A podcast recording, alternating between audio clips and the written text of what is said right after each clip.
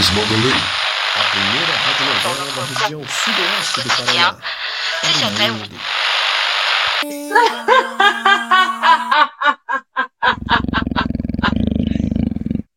Estou perdido e não sei por onde começar.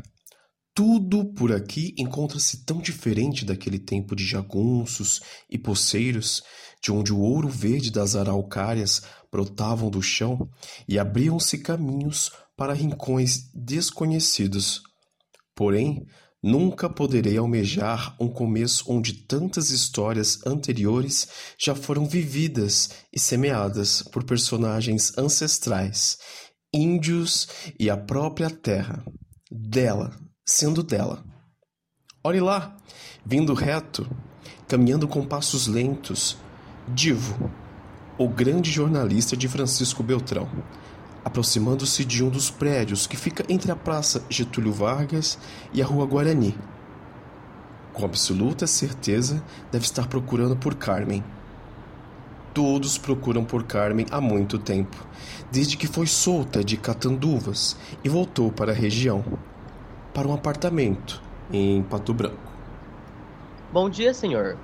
Procuro pelo apartamento de Dona Carmen Madalém. Como? Número 67? Muito obrigado, gentil cavalheiro. Esse gentil cavalheiro não daria tal informação se soubesse que Divo chegou logo pela manhã, vindo de Beltrão. O que uniam as duas cidades eram suas divergências, mas para Divo isso não importava. Logo estaria com Dona Carmen, temida por seus crimes em toda a região, mais temida que o próprio lobisomem em lua cheia. Seria a capa do jornal local. Ele apertava as teclas do interfone, mas não obtinha nenhum resultado. E olhe, podíamos ver claramente sua feição se desfazendo e sua testa enrugando cada vez que abriam e fechavam o elevador no fundo do corredor. Maldita velha! Se soubesse que era trambique essa conversa de posso revelar tudo para você, mas venha sozinho, teria mandado ela para aquele lugar. Velha do Janho. Velha do quê, senhor Divo? Convenhamos que o senhor também não é nenhum moço. Não cheira leite de novilha, é tão velho que poderia estar naquele memorial da praça. Mas quanto ao adjetivo. Ah, dona Carmen, eu. Bem, eu já ouvi piores. Vamos subir? Fui até o mercado, haviam acabado as minhas naftalinas, mas bem, eu não lhe devo justificativas. Subiram de elevador, enquanto Divo ainda restabelecia as cores em seu rosto pelo susto. Pararam no sexto andar e deslocaram-se por um corredor apertado, sem iluminação natural, azulejado do piso até a altura de um menino de oito anos. Carmen procurava uma chave em sua bolsa. Uma bolsa grande e vermelha, toda descascada na lateral. Achei! Não trouxe meus óculos e essa chave sempre se perde junto com o meu crochê. Estou fazendo um conjunto de banheiro encomendado pela Nora da Neia, do oitavo andar. Um amor de mulher, mas linguaruda! Minha Nossa Senhora, fofoqueira que dói! Entre, senhor Divo, só não repare na simplicidade, pois sou uma ex-presidiária válida. Com licença, dona. Ganho? Compreenda-me, Carmen, como jornalista ouvi falar tanto de você, por ser quase um símbolo regional com sua história. Não há uma só alma viva nessa terra que não tenha sabido o que aconteceu naquele tempo, com a sua madeireira e a sua família. E torcer presença aqui, depois de anos, viva em carne e osso. Para um jornalista como eu, isso é a realização de uma vida. Entre e acalme-se, senhor. Vou passar um cafezinho com bolo de fubá que. Se não, este não está envenenado. Divo se estremecia da cabeça até os pés, mas cruzou a porta com Carmen e se deparou com uma linda sala de estar, recoberta por crochês e bordados de todas as formas e cores. Haviam crochês nas bordaduras dos quadros, nas almofadas do sofá e em um grande tapete vermelho que ia de passagem da cozinha até o corredor das áreas íntimas. Carmen desapareceu pela porta da cozinha, derrubando algumas panelas e gritando para a vizinha de cima. Fofoqueira! Da próxima vez eu acerto com a vassoura, bruxa do demônio. Tudo certo por aí, Carmen? Precisa de alguma ajuda? Ah, tudo certo. Eu vou pôr a água para esquentar. Antes do café, aceita um chimarrão? Já fiz a cuia. Aceito sim. Ah, lá vinha ela com a cuia na mão, uma garrafa térmica, sorrindo para Divo e convidando-o para sentar. Estavam de frente um para o outro em silêncio. Tomaram três cuias, dividindo o silêncio.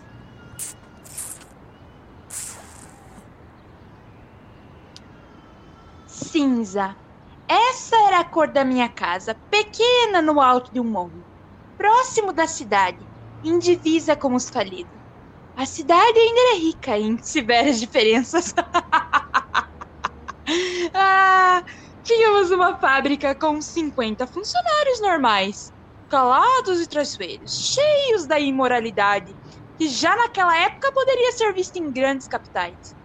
Não que eu tenha ido para outros lugares. A prisão me tirou um bocado de oportunidade, sabe, seu Divo? Compreendo, Dona Carmen.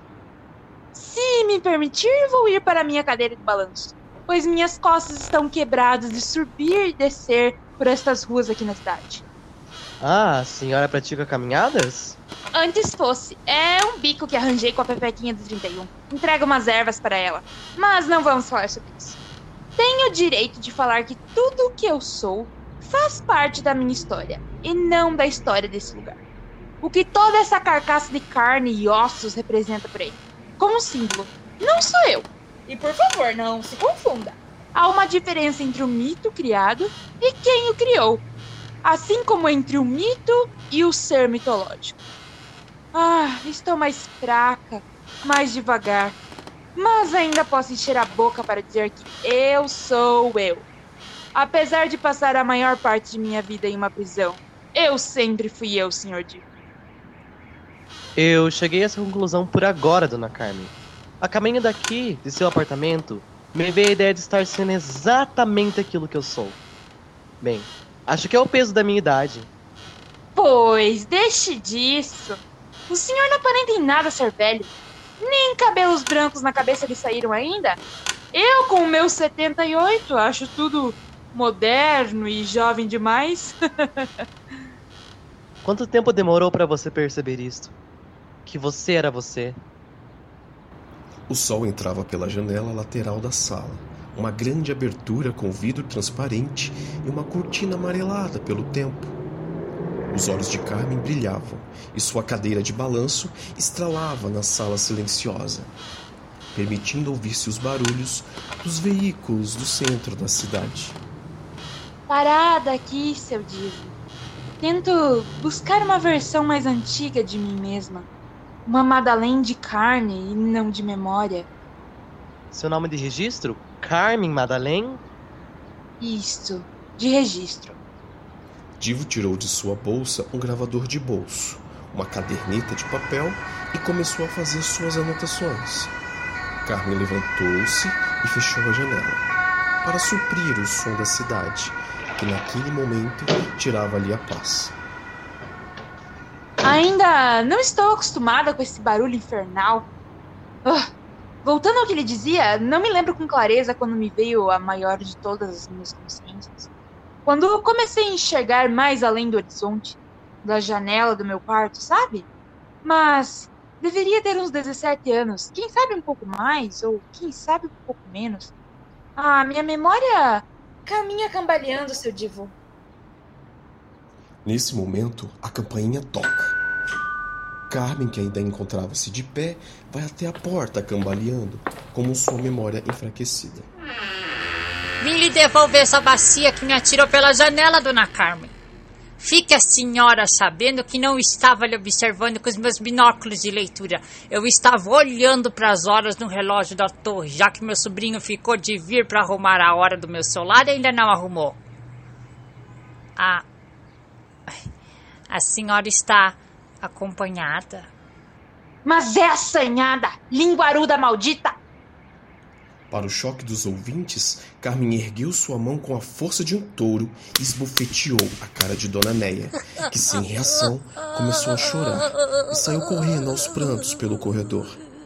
Enfurecida, ela bateu a porta e voltou para sua cadeira de balanço, fechando o rosto para Divo, que não sabiam o que fazer eh, nessa situação. Hum, se quiser, eu posso voltar outra hora? Quer que eu lhe dê na cara também? Sente-se! Eu. Mandei o senhor se sentar, seu Divo. e tomar notas. Pois bem, hoje meu sobrenome carrega o peso da culpa, o fracasso da família, que nunca foi minha. Eu era bela, possuía dinheiro e tudo que precisava. Faltava-me um pouco disso que tem hoje na velhice. Essa vontade de liberdade, de poder. Esbofetear a vizinha? Se eu aprendi uma coisa com minhas rugas, eu digo, é que existe sim um mundo interior que deve ser alimentado com os melhores salames e banha de porco, os melhores vestidos de costureiro. Mas existe aquele mundo externo, onde você é externo a tudo, onde você não controla as situações, onde não podemos ser realmente nós mesmos, mas sim aquilo que é mais propício à nossa imagem, a de rosto e de capa. Cresci assim, sempre alheia ao mundo externo. Fantasiava no meu mundo com meus contos de fadas, com minhas roupas cor-de-rosa, com minhas empregadas, minhas bonecas de porcelana. Mas aprendi em tempo, de uma forma assustadora, para qualquer ser humano o que é que se espera de um mundo que é externo. A você por quase duas décadas. Carmen é interrompida por gritos que vinham do corredor. Se aproximavam cada vez mais, até que chegaram à sua porta. Ela movimenta as mãos, fazendo sinal para que Divo vá ver o que está acontecendo.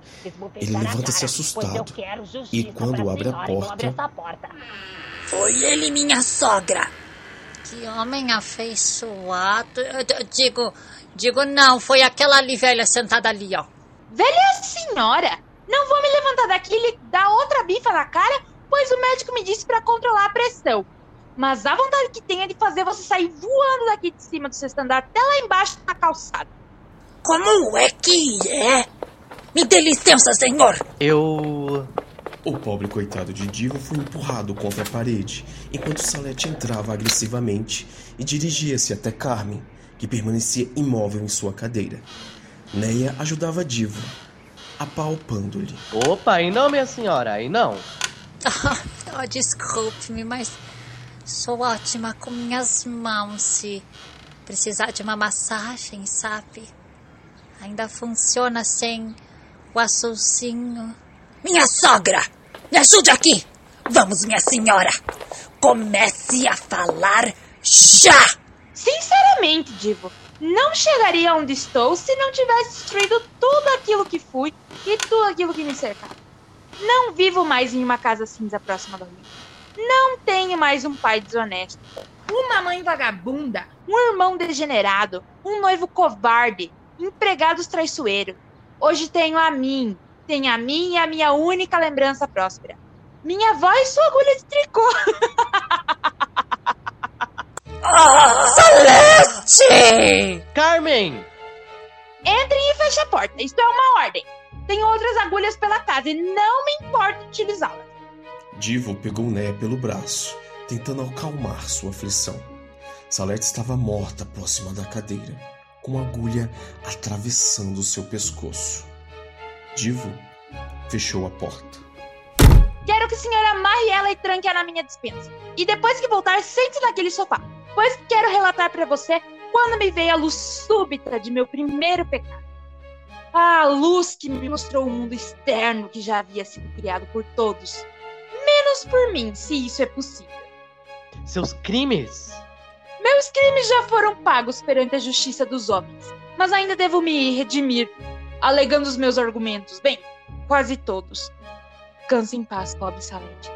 Tinha me encomendado um jogo de tapetes, mas fica pra próxima vida. Assim, Divo amarrou Neia, passando uma fita em sua boca, levando-o até a dispensa. Mandou uma mensagem para sua mulher pedindo ajuda e sentou novamente no sofá, encarando o corpo de Salete, e também Carmen, que continuava na cadeira de balanço. Ah, uma luz iluminou a minha cabeça, Divo. E eu acabei por eliminar um mundo externo ao meu. Quanto tempo eu tenho? Tempo? Sim, sei que pediu ajuda.